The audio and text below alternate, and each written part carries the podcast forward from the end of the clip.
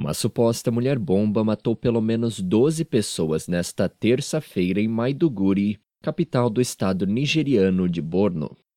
O incidente acontece três dias depois que um grande ataque à bomba na cidade deixou mais de 50 mortos.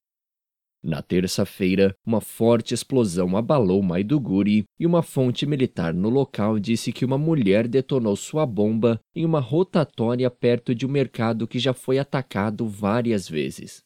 Uma fonte do hospital State Specialist afirmou que 12 corpos haviam sido levados para o necrotério. Outra bomba foi descoberta e desativada pela polícia também na terça-feira em Babalai, um bairro densamente povoado da cidade, e cerca de 500 metros do local da explosão de quinta-feira.